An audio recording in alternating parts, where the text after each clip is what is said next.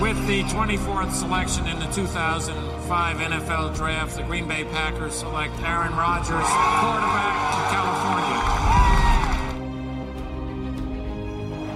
The final snap of Super Bowl 45. The Green Bay Packers have won the Super Bowl. The Lombardi Trophy is coming home.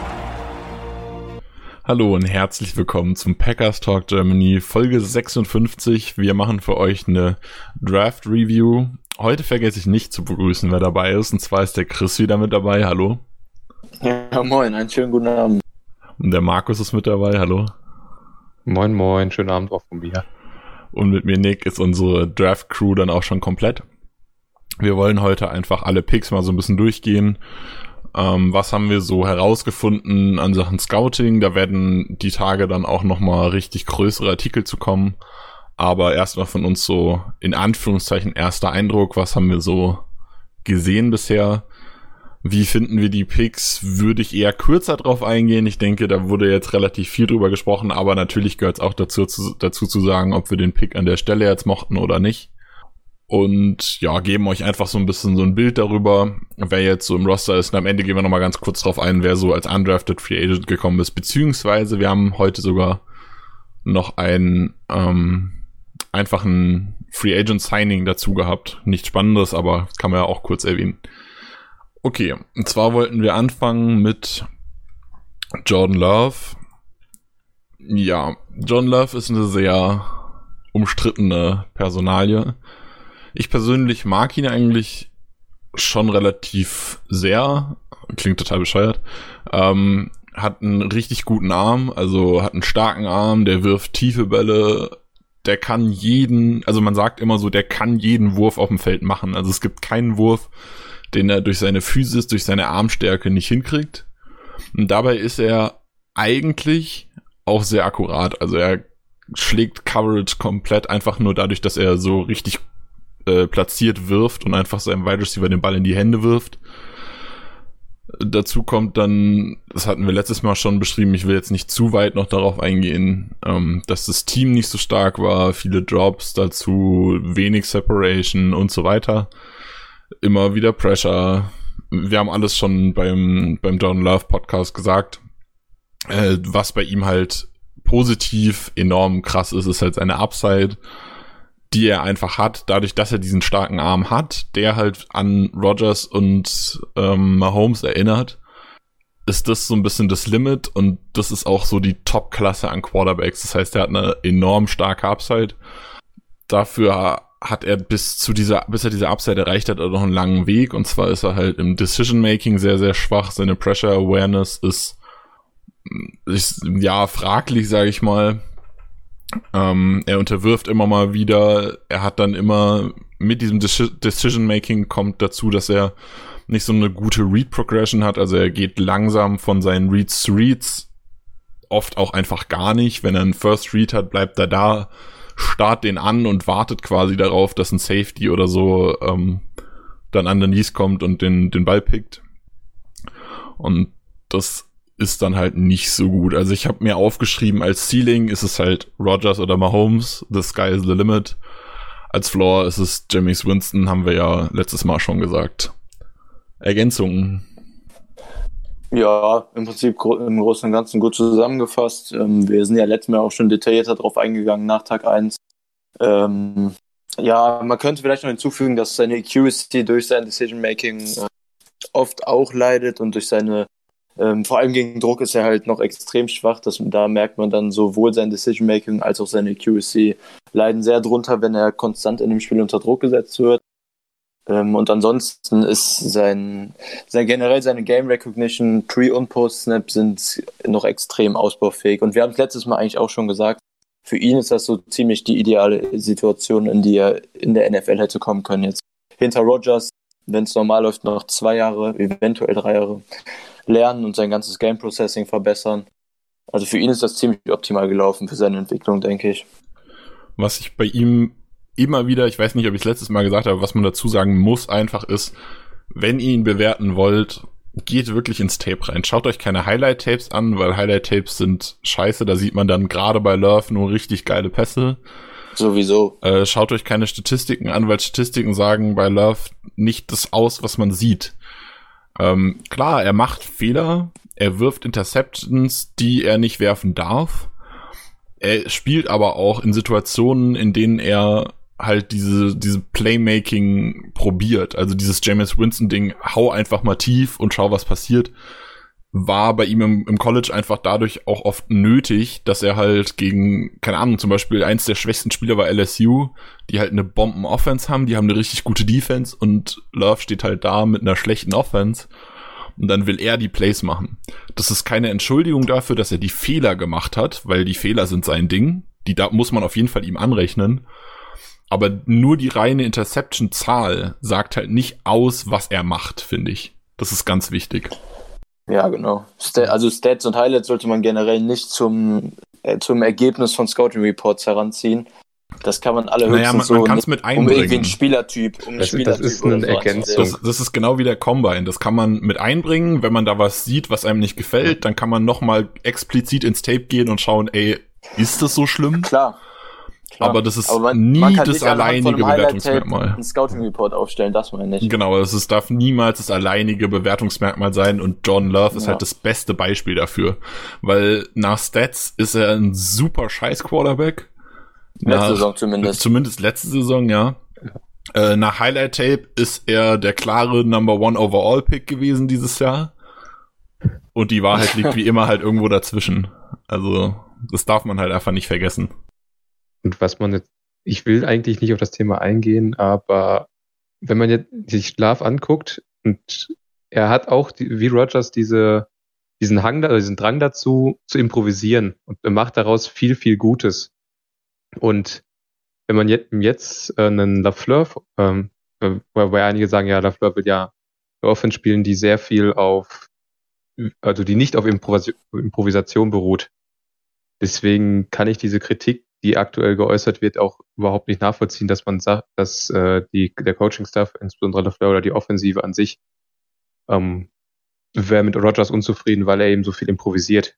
Love macht mhm. das genauso. Das ist einer der Punkte, die Love von anderen Quarterbacks unterscheiden, die er als einzigartiges Merkmal hat. Ja, sehe ich genauso. Deshalb macht auch diese ganze Power-Move-Geschichte keinen Sinn. Genau. Love, dann hätte man auch Jack Fromm draften können in der dritten Runde oder so. Genau, das, das wäre dann der perfekte Quarterback dafür gewesen. Fromm ist vom Ceiling her bei weitem nicht so hoch wie Love. Aber du weißt mit Fromm jetzt schon, was du kriegst. Du kriegst einen vernünftigen Game Manager, der wenig Fehler macht und der das macht, was du von dem Quarterback, was du deinem Quarterback sagst, was er tun genau. soll.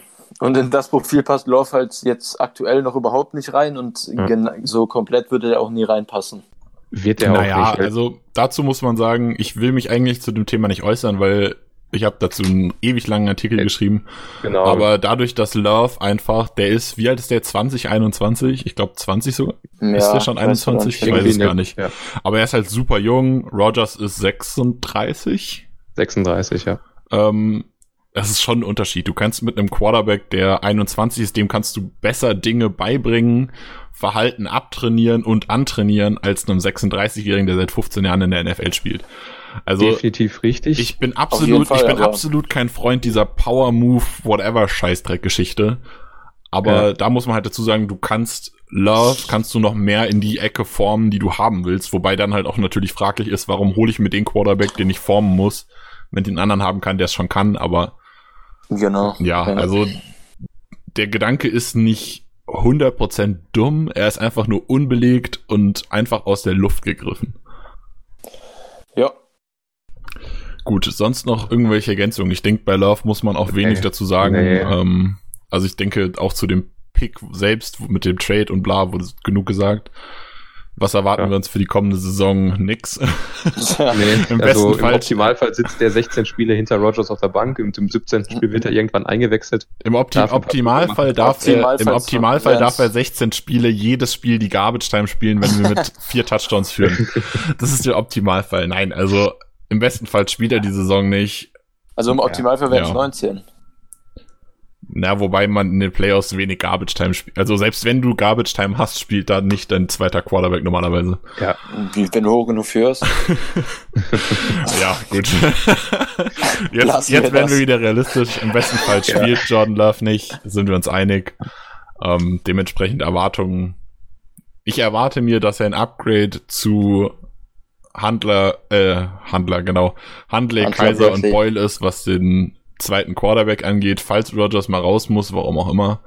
Und dass er vielleicht eben nicht diese, diese Interceptions wirft, die man von den anderen gesehen hat, sondern sich denkt, okay, jetzt habe ich ein gutes Team, jetzt kann ich mal drauf vertrauen, dass, dass die was machen. Das ist meine Erwartung an ihn, wenn er spielt, dass er dann ähm, konstanter spielt, mit weniger Fehlern spielt und ich denke, das kann er theoretisch auch jetzt schon. Von Ja. daher, ja. Also, also diese Saison wird, wird man das meiste dann, je nachdem, welchen Rahmen die stattfindet, in der Preseason halt von ihm sehen. Immerhin. Darauf bin ich aber sehr Ja, gespannt. Ich freue Ich mich auch, sehr auf auf die. Preseason-Spiele. Mhm. Ja. Werden wir da so viel Love schon sehen? No, ich denke schon. Ich, denk, ich gehe von aus, ja. Ich denke schon. Naja, ich gehe davon aus, also das Love wird sowieso nicht gecuttet, das ist nicht die Frage, aber ähm, Love und Boyle werden sich quasi in dieser Saison um den Quarterback 2 streiten. Also Love Ja. muss zeigen, dass er jetzt schon konstant genug ist, das, was ich eben gesagt habe, das, was ich von ihm erwarte, dass er der bessere Backup sofort ist als Boyle, damit wir keine drei Quarterbacks wieder mit in die Saison nehmen müssen. Das ist das, was ich mir von Love dann erwarte und was ich erhoffe, was in der Preseason passiert. Und ich denke, dafür werden beide ordentlich Spielzeit bekommen. Ja. Gut, dann der nächste Pick. Pick 62. Wir haben uns AJ Dillon geholt, Running Back aus dem Boston College. Und der Markus möchte euch was dazu erzählen. Genau. Also es ist vom Spielertyp her einen, den wir bis jetzt noch nicht haben. Also wir haben zwar mit Jamal Williams einen, schon einen Powerback, aber AJ Dillon ist nochmal ein, ein leicht anderer Typ. AJ Dillon ist einer, der muss extrem weit hinter dem Quarterback aufgestellt werden, damit der mit Speed ankommt. Der wird, der beschleunigt ziemlich, ziemlich langsam, selbst für seine Größe. Aber wenn er dann die Speed hat, und er hat Speed, dann knallt er halt in die Offensive Line und in die Defensive Line rein und macht dann daraus seine drei, vier Yards. Und wenn er eventuell mal nach außen kommt, kann der auch deutlich mehr Yards machen. Also er hat immer diese Big Take Gefahr, weil er eben aufgrund seiner Masse extrem schwer zu tackeln ist. Was ich erstaunlich gefunden habe, ist für seine Größe und für seine Masse bewegt er sich ziemlich gut. Also er ist nicht ähm, wendig und im Sinne von Tyreek Hill oder so, aber er bewegt sich sehr, sehr flüssig und dementsprechend kannst du ihn eigentlich auch ziemlich gut auf Routen oder so schicken, zumindest auf kurze Routen. Kannst du ihn eigentlich ziemlich gut einsetzen. Er hat am College ziemlich wenig gemacht. Die Sachen, die er aber gemacht hat, fand ich sehr gut von ihm. Er hat auch ziemlich gut gefangen. Also da kann man ihn durchaus auch einsetzen. Und er bringt halt wirklich diese physische Präsenz. Den, mit dem kannst du, wenn du, wenn der auf dem Feld ist, muss die Defensive definitiv mit sechs, sieben Mann in der Box stehen. Ansonsten, wenn der da durch die Line of Scrimmage durchflügt, da stoppen den so schnell keine mehr. Gut, vielleicht et etwas größere Strong Safeties oder so haben da definitiv vielleicht noch was zu melden, aber Cornerbacks oder so, kleine Cornerbacks, die werden von dem einfach mitgezogen. Da läuft er einfach drüber, ohne Probleme. Von der, wo er gepickt wurde, fand ich ein bisschen früh.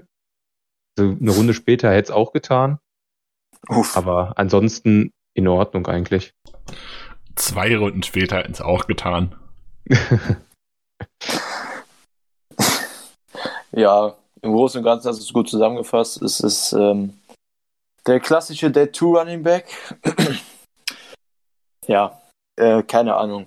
Also ich versuche jetzt so wenig Meinung wie möglich durchblicken zu lassen bei dem Pick. Ähm, ich bin gespannt, wie die Rolle von ihm nächste Saison dann schon aussehen wird. In der Rotation mit Jamal wahrscheinlich dann dahinter. Kamen ja jetzt auch schon einzelne Trade-Gerüchte um Jamal Williams auf nach dem Draft. Ähm, wir werden es sehen. Ich denke, dafür, dass Dylan in der zweiten Runde gedraftet ist, wird er sich den Running Back 2 Spot eher früher als später holen.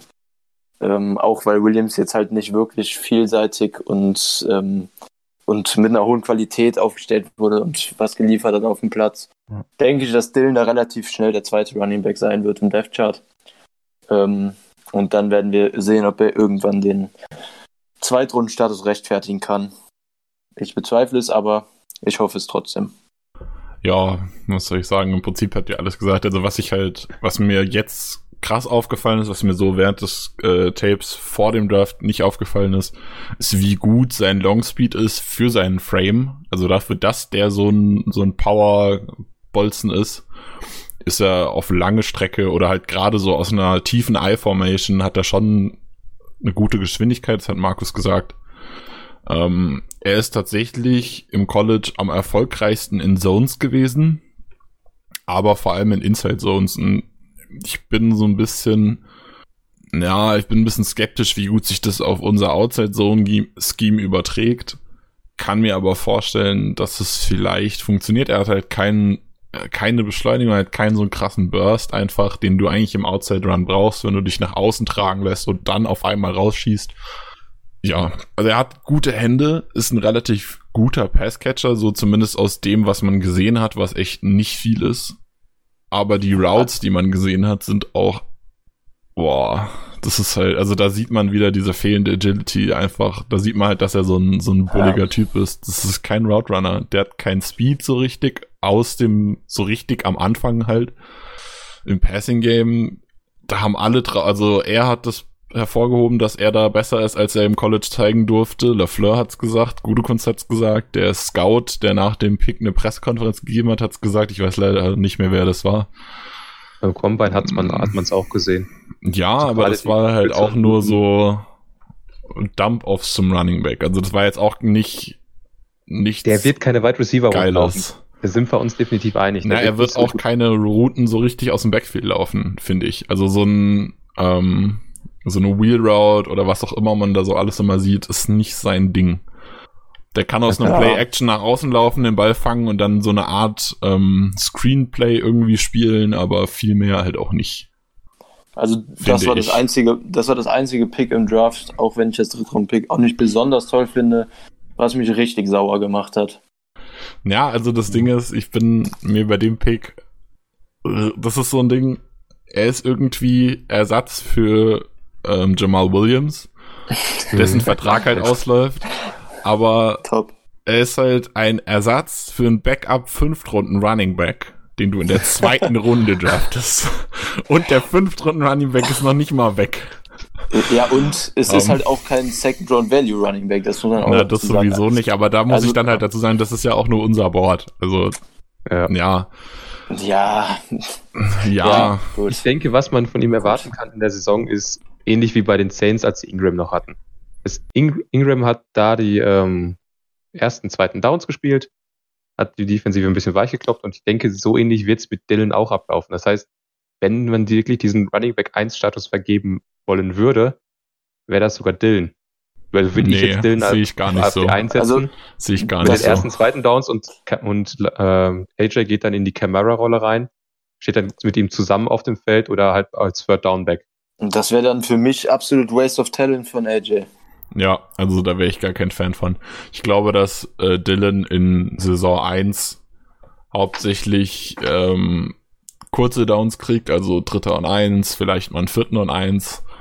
Ähm, mhm, er ja, wird zum Ende von Spielen die Zeit von der Uhr laufen dürfen, weil auch gegen Heavy Boxes, also Dylan äh, hat, glaube ich, oh, ich habe die Zahlen nicht mehr so ganz im Kopf, ich glaube 40% gegen Heavy Boxes, also mehr als sechs Spieler in der Box, wenn ich richtig im Kopf habe. Hm. Oder fünf Spieler, ach, ich weiß es gar nicht, ähm, gespielt. Jedenfalls eine, die höchste Anzahl aller Running Backs im College äh, gegen Heavy Boxes gespielt und trotzdem noch seine Zahlen produziert, was schon gut ist. Also gerade so am Ende, du hast das Spiel gewonnen, der Gegner macht einfach nur die Box voll, weil jeder weiß, du läufst die Uhr runter, da ist Dylan halt dein Mann. Ansonsten kann ich mir gut vorstellen, ich hatte ihn in meinem Fullback-Artikel drin, im Specialist-Artikel drin, dass er als Fullback eine Rolle einnimmt, ähm, die er dann mit Aaron Jones zusammen auf dem Feld steht. Ähm, das kann ich mir ganz gut vorstellen. Draft ich gerne in Fullback in der zweiten Runde. Muss man wenig zu sagen. Naja. Ähm, nee, es ist halt, also meiner Meinung nach ist es ein Reach, aber er bringt halt auch viel mit. Also er bringt die Möglichkeit mit, falls man, also er setzt auf jeden Fall Jamal Williams.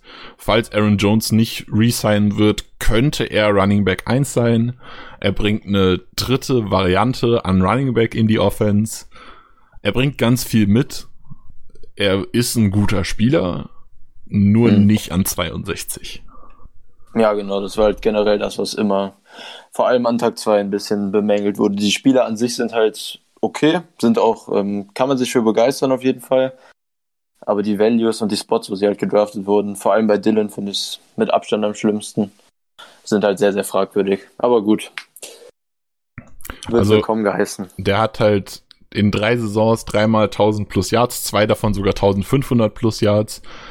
Ähm, Im Schnitt über alle drei Saisons 5,2 Yards pro Lauf, insgesamt 38 Touchdowns. Das ist schon krass. Hat sogar zwei Touchdowns ja. gefangen. ähm, bei 21 äh, Receptions. Ich weiß nicht, ich glaube, Targets stehen hier nicht dabei. Ähm, sind schon beeindruckende Zahlen. Wird sich das so auf die NFL übertragen? Vermutlich Nein. nicht. Nein, Aber ich denke, dass er trotzdem seinen Wert hat. Ich denke, dass er trotzdem seinen Wert haben wird. Ja, seinen Wert sollte jeder Spieler haben. Na gut. Gut, noch, noch was zu Dylan? Gut, dann Pick 94, Josiah DeGuara, Tight End, Jawohl. Cincinnati. Chris. Yes. Josiah DeGuara war seine letzten zwei Jahre, soweit ich es richtig im Kopf habe, ja, seine letzten zwei Jahre bei Cincinnati Starter. Ähm, ist nicht so der klassische Tight End, wie es halt, ähm, wenn man so auf dem Papier drauf guckt, geschrieben ist. Ist eher so diese H-Back und vor allem Inline-Rolle.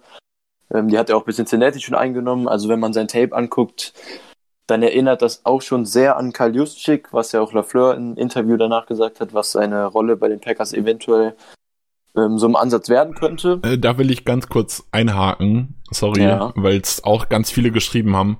Lafleur hat nie gesagt, dass geplant ist, dass DeGuara Juszczyk werden soll.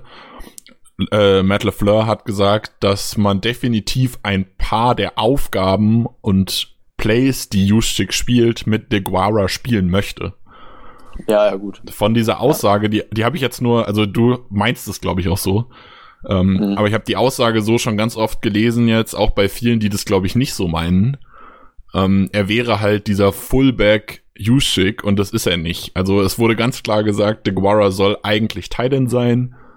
Diesen Flex-Part wird er spielen und er soll auch Juszczyk Aufgaben übernehmen, aber er ist nominell, soll er im Roster als Titan spielen.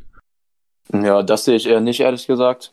Ähm, äh, das ist die Aussage von Lafleur. Das ist nicht mein Statement. Mhm. ja, ja, gut, muss man halt immer entscheiden, wie viel Wert man aus so Aussagen in Interviews legt. Ne? Ist immer ein bisschen unklar. Aber gut, wenn Lafleur hat so gesagt, dann rechnen wir jetzt erstmal damit, dass er auch ähm, traditionelle Thailand-Aufgaben übernehmen wird. Wobei ich das für sein Skillset eher unpassend finde. Er ist insgesamt relativ athletisch. Ähm, ich finde auch sein Roadrunning insgesamt ziemlich gut. Er ist relativ explosiv in seinen Breaks, finde ich. Hat einen okayen Antritt, einen soliden Longspeed. Ist aber halt nur 6'2 groß, ist relativ limitiert durch seine Physis auf der Thailand-Position. Ähm, als Blocker ist er dann halt, was auch wieder gut auf diese Fullback- und Edgeback-Rolle hindeuten würde, ziemlich gut für seine Frame, für sein Frame. Ähm, hat da oft Gaps freigeblockt, frei auch bei designten Quarterback-Runs oder sowas. Ähm, ist ein guter Finisher gewesen auf Tape, jedes Mal hat mit relativ viel Effort gespielt. Also auf Tape war es ein Spieler, der mir ziemlich gut gefallen hat insgesamt, den ich halt, wie gerade gesagt, deutlich mehr in dieser H-Back-Rolle sehe als traditionell auf der Tight-End-Position. Wobei wir da auch halt für den Slot und für diese Flex-Position dann Sternberger haben. Es wurde auch angekündigt, dass das zum größten Teil seine Rolle nächstes Jahr werden sollte. Ähm, deshalb ergänzt sich das für den Tight End Room, glaube ich, ganz gut jetzt mit den beiden zumindest. Dann noch mit Lewis, der die Blocking-Rolle insgesamt übernimmt und ganz selten dann halt den Receiving Part überraschend ähm, ergänzen kann.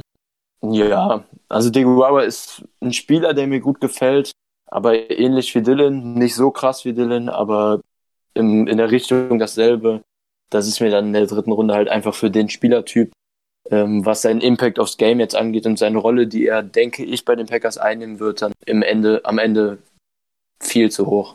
Das wäre für mich ein Pick, mit dem ich in der Ende der vierten, aber eher in der fünften Runde dann zufrieden gewesen wäre, glaube ich. Aber in der dritten ist der Value für mich dann auch wieder fragwürdig. Aber als Spieler finde ich Diaguara definitiv gut und ich glaube auch, dass er einen relativ, ähm, zumindest vom Snap-Count einen relativ großen Impact haben kann nächste Saison schon. Ja, ich muss dir zustimmen in dem, was du sagst, dass er zwei Runden früh, also du hast gesagt Ende der vierten, ich sehe ihn sogar eher in der fünften, also klar in der fünften Runde als Spielertyp oder als Draftpick. Deswegen dritten Rundenpick äh, findet man nicht so gut. Was ich noch ergänzen will, ist, er hat ein sehr schönes Gefühl für die Zonen. Also wenn er in der Route läuft, gegen eine Zonenverteidigung, sieht man sehr, sehr gut, wie er seine Route an die Zone anpasst. Und ein bisschen früher oder ein bisschen später cuttet oder ein bisschen anders läuft, als die Route eigentlich designt ist. Ich finde, das macht er sehr, sehr gut. Sein Blocking dagegen finde ich ja, durchschnittlich. Also ich habe da wenig Besonderes gesehen, auch wenig Schlechtes. Das muss und von daher, also ich würde den eher als Titan sehen, zumal der ja auch viel auch außen gespielt hat, also auf einer Wide Receiver Position. Also mein, also ich habe mir auf, auf als Stärke, also ich habe mir bei DeGuara aufgeschrieben, er ist ein Move Tight End, also ein Tight End, den du viel in Bewegung haben willst, der mhm. hinter der Line äh, läuft und blockt, ähm, also wie so ein Pull quasi hinter der Line äh, macht und dann blockt. Das haben wir auch äh, viel gespielt letzte Saison. Gerade Sternberger hat das, glaube ich, einige Male gemacht. Der halt diese H-Back äh, Rolle spielen kann, eventuell eine Fullback-Rolle spielen kann. Er hat auch Slot gespielt, er hat so, ist so ein Hybrid aus allem. Das ist, denke ich, bei ihm sehr, sehr positiv und das mögen die Packers auch sehr, sehr an ihm, dass sie halt so viel, also wenn man sich mal anschaut, was man mit so ein bisschen Personal für verschiedene Looks spielen kann. Wir haben gerade angesprochen, Dylan hat auch diese Variabilität, er kann Running Back spielen, Fullback spielen eventuell. DeGuara kann Tight End, Fullback, Slot, H-Back spielen. Du hast angesprochen, Sternberger kann im Slot spielen. Ganz viel. Also äh, diese Versatility ist was, was sehr wichtig ist. Hast du Catches angesprochen, Chris? Seine Hände meinst du? Ja. Nee, habe ich glaube ich nicht, aber darfst du gerne. Also er hat innerhalb seines Frames relativ gute und sichere Hände, aber alles, was seinen Frame verlässt, ist super schwach. Also er lässt so viel catchable äh, Pässe fallen, weil er sich ja. einfach nicht adjusted. Er sieht den Ball nicht, also das Ball-Tracking ist nicht gut. Seine Hände, also er ist mehr so ein, na, ich habe eben gesagt, er hat innerhalb seines Frames gute Hände, ist eigentlich fast gelogen, er kann gut fangen. Ähm, er hat halt einfach, er ist mehr so ein Bodycatcher einfach irgendwie genau. auch. Er ist also eben sein Catch-Radius ist halt einfach sehr, sehr eingeschränkt. Er hat auch keine langen genau. Arme. Also das ist alles so ein bisschen meh. Ähm, er kreiert trotz irgendwie diesem Burst, den er aus den Routes doch immer mal hat, irgendwie nicht so richtig Separation. Der, nicht konstant der findet zumindest. halt, ja genau, nicht konstant irgendwie. Also er findet in Zone Covers immer diese Softspots, das schafft er gut, das hat Markus gerade noch schon gesagt aber in, gegen Man-Coverage sieht er häufig sehr verloren aus. Und dann Blocking, ich finde, ich muss, ich bin im, im Run-Blocking auf Chris Seite, ich mag das sehr, sehr gerne, diese Kombination aus Athletik, Kraft und auch Vision, wo er blocken muss, ist bei ihm richtig gut. Aber Pass Protection, uff, also da ist er für Thailand echt schwach. Die Handwork ja, ist schlecht, das Handplacement mh. ist schlecht, allgemein technisch, technisch, technisch Alter. Ähm, Technik. Ist das echt schwach?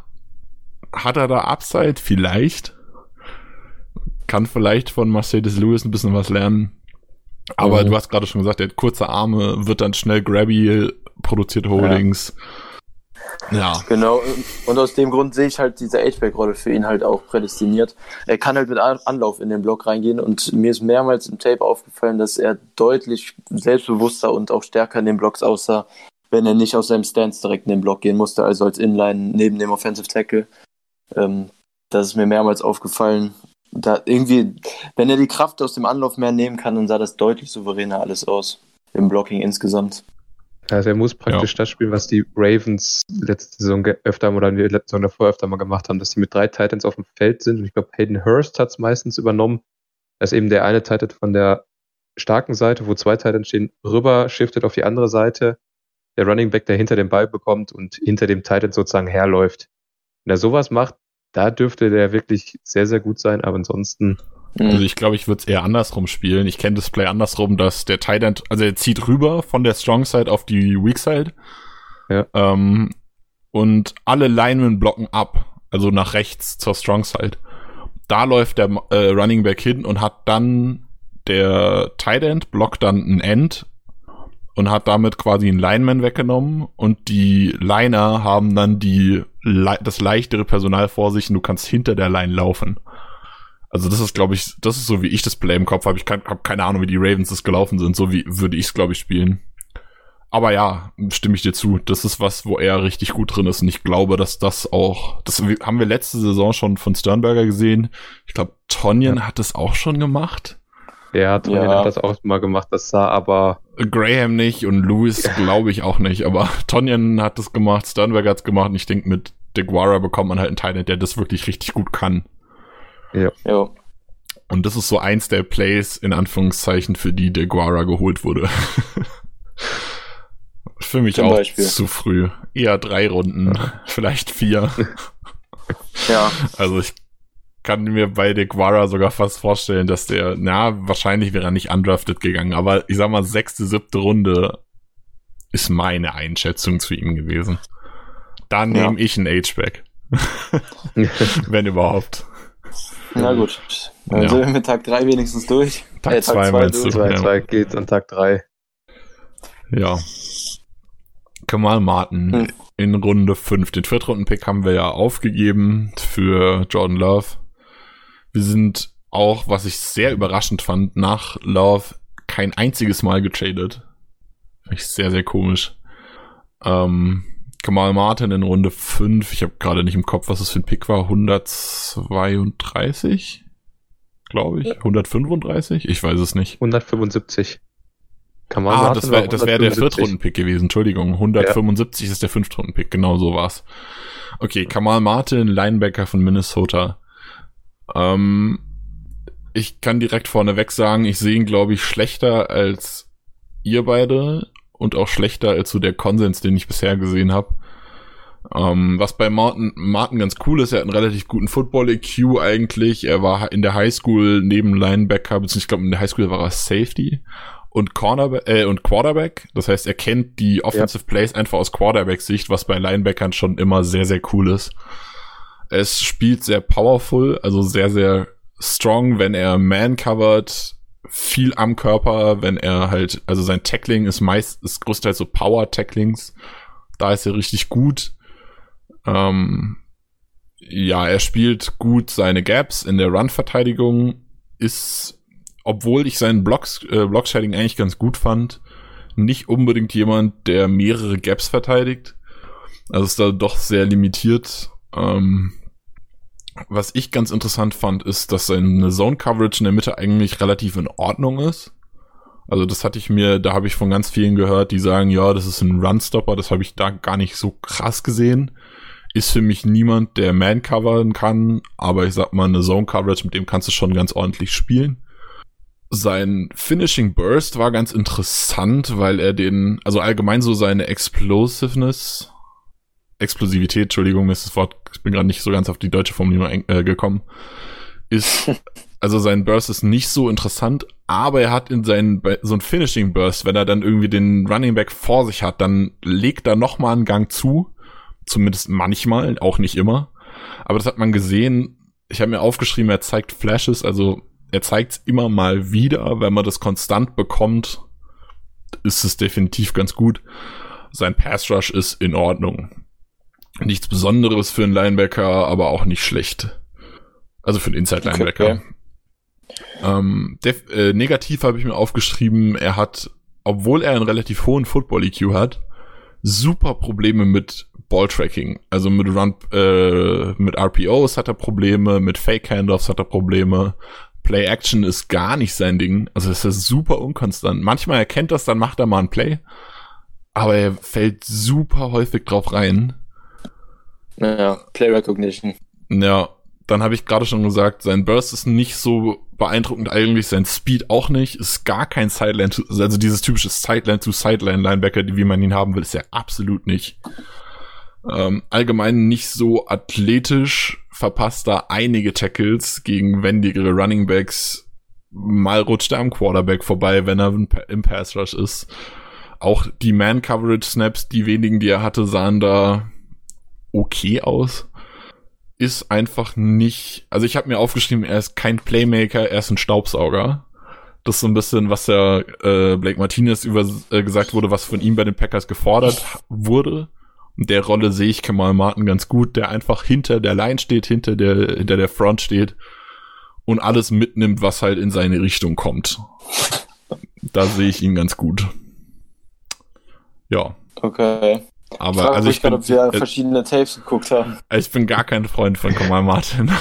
Ich finde ihn echt Ja. nicht so gut. gut. Also gefühlt alles, was du negativ gesagt hast, habe ich, hab ich positiv wahrgenommen und andersrum.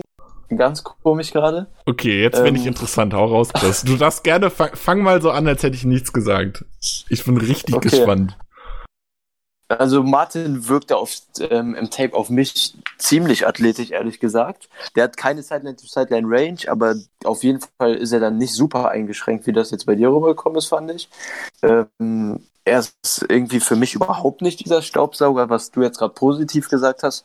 Ähm, sein Block-Shedding war teilweise durch seine eingeschränkte Physis super langsam. Er kam gar nicht frei, wenn die O-Liner ans Second Level gekommen sind. Ähm, ich finde ihn ein bisschen besser als du, hast du ja eben auch gesagt. Ähm, ich fand die Sachen, die bei seinen Scouting-Reports meistens ähm, relativ schlecht gemacht wurden, das war im Großen und Ganzen sein Tackling ähm, und seine Stärke und Runstop generell waren im Tape nicht so schlecht, wie das da immer gemacht wird. Sein Tackling ist halt ein bisschen inkonstant, er ist nicht so stark, hat einen kleineren Frame. Ähm, wobei für einen Coverage-Linebacker, wo ich ihn halt eher sehe, geht, geht sein Frame noch.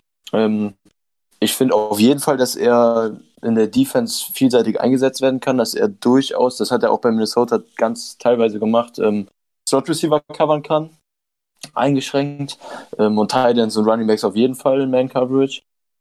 Ähm, ja, was haben wir noch? Ähm, was ich auf jeden Fall genauso sehe wie du, ist seine, seine Play Recognition, dass er teilweise furchtbar aus bei Play Action Pässen und sowas, extrem langsam im Kopf. Ähm, aber ich sehe da eigentlich fast die gegenteilige Rolle, als die, die Martinez bei uns hatte. Ähm, ich glaube, der kann relativ gut rumgeschoben werden, wie ich gerade gesagt habe. Ähm, einige Matchups annehmen, auch in Man-Coverage. Und im Run-Stop sehe ich ihn zumindest im Tape besser, als ich das so im Großen und Ganzen gelesen habe bei den meisten anderen Experten. Jetzt bin ich auf Markus gespannt. Ja, ich habe irgendwie so teils, teils. Also ich finde, er ist athletisch, um mal da anzufangen, ein bisschen limitiert. Also er hat durchaus ein gewisses Athletik-Level, auch von der Power her. Aber Speed und Burst, finde ich, bei ihm ist, da fehlt einfach der Schritt zu den Top-Leuten. Ist einfach so. Da, ich glaube, da wird er auch nicht mehr hinkommen. Dann, was Beweglichkeit angeht, die finde ich auch average, aber am schlechten, auf der schlechten Seite von average. Also er dürfte mit den meisten Titans dürfte er keine Probleme haben, wenn dann so ein Travis Kelsey oder so da steht, dann, hat, dann ist er auch ziemlich schnell am Ende. Running Backs. Running Backs genauso. Also der, immer so, so ein Jamal Williams könnte er covern. Äh, bei Camara wäre ich da schon, hätte ich schon mehr Ey, Angst. komm, du, du kannst kein, du kannst sowieso keinen Linebacker gegenüber Kamara stellen. Auch nicht gegenüber Okay. Aaron Jones oder äh, Christian McCaffrey. Also ich Okay, glaube, da gut. sind wir uns einig, oder? Also das ist kein Anspruch, den ich an einen Linebacker habe. Vor allem an Fünftrunden-Pick. Ja, das sowieso nicht, aber auch allgemein an Linebacker nicht. Also auch, na, Patrick Queen könnte man das vielleicht geben. Isaiah Simmons, okay, ja. Ah, Ja. Sim Simmons, ja. Queen ja, ja, klar. im Notfall Se- vielleicht. Murray halt Also- auch nicht. Auch Queen Nein, nicht gegen nein. Camara stellen als Defense Ja, Coordinator. Im Notfall ja. Wenn du halt keine bessere Option hast. Aber es ist auch niemand, den ich gegen Kamara spielen lassen will. Nee. dann, also ich würde ihn, also einmal Play Recognition und das, was ihr beide angesprochen habt, sehe ich ähnlich. Also da ist er, hat er noch was aufzuholen. Wo ich ihn gut sehe, ist Ball Tracking. Also wenn er in der Zone steht und ähm, den Quarterback beobachten kann den, und den Ball beobachten kann, das finde ich, macht er ziemlich gut. Äh, mir ging's um, äh, als ich gesagt habe, Balltracking, Entschuldigung, das war es vielleicht dumm benutzt. Mir geht's ähm, um Balltracking im, im Backfield, also nicht beim Pass dann. Sondern Ah, okay. darum, hat der Endaround den Ball, hat der Running Back den Ball, hat der Quarterback den Ball, was passiert eigentlich gerade? Sowas Ja, erkennt er wenig. Ja, das, da stimme ich euch zu. Das ist, Also allgemein, allgemein das Spiel, das Quarterback-Spiel. Wenn er, wenn der Quarterback den Ball in der Hand hat und er hat erkannt, dass der Quarterback den Ball in der Hand hat, habe ich ja gesagt, dann ist er richtig Mhm. gut. Das liest er sehr, sehr gut. Dann Ja. merkt man ihm an, dass er in der Highschool mal selbst Quarterback war. Mhm. Dann ähm, Laufspiel, also ich würde ihn auch nicht als Staubsauger bezeichnen. Ich würde ihn tatsächlich eher als jemand bezeichnen, der halt hinter der Line steht. Und ich glaube, in der Bo also zwischen den Hashes, für die, für den Bereich hat er die au- ausreichend Speed, um da halt die verschiedenen Gaps zu spielen. Also wenn, wenn anders als Martinez, der halt den Staubsauger gespielt hat, würde ich ihm tatsächlich zutrauen, zu sagen, okay, schau, wo die Gap aufgeht und geh da durch, um den Running Back zu stoppen. Ich- Echt? Gap Shooting findest du okay? Finde ich in Ordnung, ja. Okay. Da sind wir Ja, hatte- das glaube ich, das Einzige, wo wir uns einig sind, Chris, oder? Dass wir das nicht Ja, so also- sehen. Ich habe auch eher den Eindruck gehabt, dass er se- sehr zufrieden damit ist, Second-Level-Stops zu machen, also so nach drei, vier, fünf Yards. Ähm, und relativ wenig Gap-Shooting so an der Line of Scrimmage schon den Run gestoppt hat. Ah, okay. Das ist ein bisschen unterschiedlich. Und was ich mir noch als Minus aufgeschrieben habe, ist, dass er sich halt als Wrap-Up-Tackler versucht. Also mit der, mit den physischen Ausmaßen, die er hat, und dann versuchen, Wrap-Ups zu tackeln, also den Ballträger zu umklammern und zu Boden zu ringen, zu drehen. Versteht man darunter? Ja, Da würde ich mir eigentlich eher wünschen, dass er das, was er auch immer mal wieder zeigt, eben mit dem, mit diesem Burst in den Linebacker reingeht und den dann halt wirklich am Ort und Stelle stoppt und nicht äh, versucht, den da zu Boden zu ziehen. Da Ja. habe ich die klare Meinung, dass Arm-Tackles immer scheiße sind. Egal, was du für ein Frame hast. Du kannst 38 Zoll Arme haben. Arm-Tackles sind kacke. Weil deine Arme sind niemals so stark wie dein Körper. Und das ist für mich das, wo ich dann sagen muss, da fehlt mir dann die Athletik bei Martin, dass er diesen letzten Schritt noch macht, sich da nochmal anzupassen und sein eigentlich, wenn er mit dem Körper tackelt, hat er ein richtig gutes Tackling. Ja. Aber seine Arm-Tackles sind halt mies. Und dadurch, dass er ihm halt dann irgendwie diese letzte Wendigkeit fehlt, um die Körpertacklings zu machen, das ist das, was ich vorher meinte. Dadurch verpasst Mhm. er dann viele Tacklings. Ja, ich finde insgesamt seine Ja. Tack- Tackling-Technik ähm, auch sehr inkonstant irgendwie. Also wie er da die halt wechselt zwischen Wrap-Up und Arm-Tackles und sowas. Ähm, Ja. sehr, also vom Decision-Making finde ich das oft relativ fragwürdig. Also Ja, ich, ich, er erinnere mich, ich erinnere mich an ein Play. Oh, ich weiß leider nicht, aus welchem Tape es war. Ähm, da kam er als Blitzer über Edge. Und wo der Quarterback dann unter ihm durchschlüpft. Nee, äh, und der, das war eine äh, RPO und der Quarterback hat den Ball dem Running Back gegeben und er hält halt voll auf den Quarterback drauf und merkt dann erst so einen Schritt vom Quarterback, da hat er gar nicht den Ball, dreht sich um, fährt den Arm aus und der Running Back läuft einfach durch seinen Arm durch. Wo ich mir da, da dachte ich mir so, das ist so, dieses Play beschreibt alles, was Martin nicht kann, auf einmal. das war super, super schlecht. Einfach richtig geil geblitzt und dann kommt sowas hinten raus. Ja. Um das abzuschließen. Das Play kann ich mich jetzt ehrlich gesagt nicht dran erinnern. Kann ich wenig zu sagen. Außer halt das, was wir vorher schon gesagt haben. Das, ich, das Blockshading hattet ihr noch angesprochen. Ich sehe ihn da ziemlich im Durchschnitt. Also klingt, ist jetzt doof, zu, aber es ist halt so. Er kann immer so gegen den Average-Spieler kommt er klar, sobald da ein Lineman ankommt, der ein bisschen was drauf hat, der weiß, wie er mit seinen Händen umgehen muss, dann ist bei ihm Sense. Da kommt der nicht gegen an. Wenn da einer ankommt, wie wir später noch gedraftet haben, der seine Hände fast gar nicht benutzt im Second Level, ähm, da, gegen den kommt der super klar. Die schafft er alle weg. Aber sobald jemand hat, der weiß, der wirklich technisch da sehr gut ausgebildet ist, der stoppt den. Also das Ding ist, wo ich jetzt nochmal zu kommen will, ist zu diesem Fünftrunden-Pick. Ich finde, von dem, was ich gesehen habe, ist er in der fünften Runde in Ordnung. Wenn ich mir aber vorstelle, dass er jetzt eine größere Verletzung hatte, von der er zurückkam, Mhm. dann ist mir die fünfte Runde zu hoch. Also ich, ich finde ihn von den Skills, ist er ein Fünftrunden-Pick, ist in Ordnung, Mhm. aber Verletzung fällt. Ist für mich, also ich glaube, es hätte in der fünften Runde bessere Optionen gegeben als Martin. Mhm. Ja, ich sehe ihn ein bisschen besser als du, glaube ich. Ähm, aber auch mit der Verletzungshistorie denke ich, dass ich da eher in der sechsten Runde den Value gesehen hätte. Ist aber nicht so, dass ich jetzt mit dem Fünftrunden-Pick sage, dass es für mich ein klarer Reach ist. Also für mich ist das ein okayes Pick, aber auch nicht eins meiner Lieblingspicks. Also ich muss sagen, ich finde den Pick an der Stelle gut. Also fünf, er ist ein Fünftrunden-Spieler.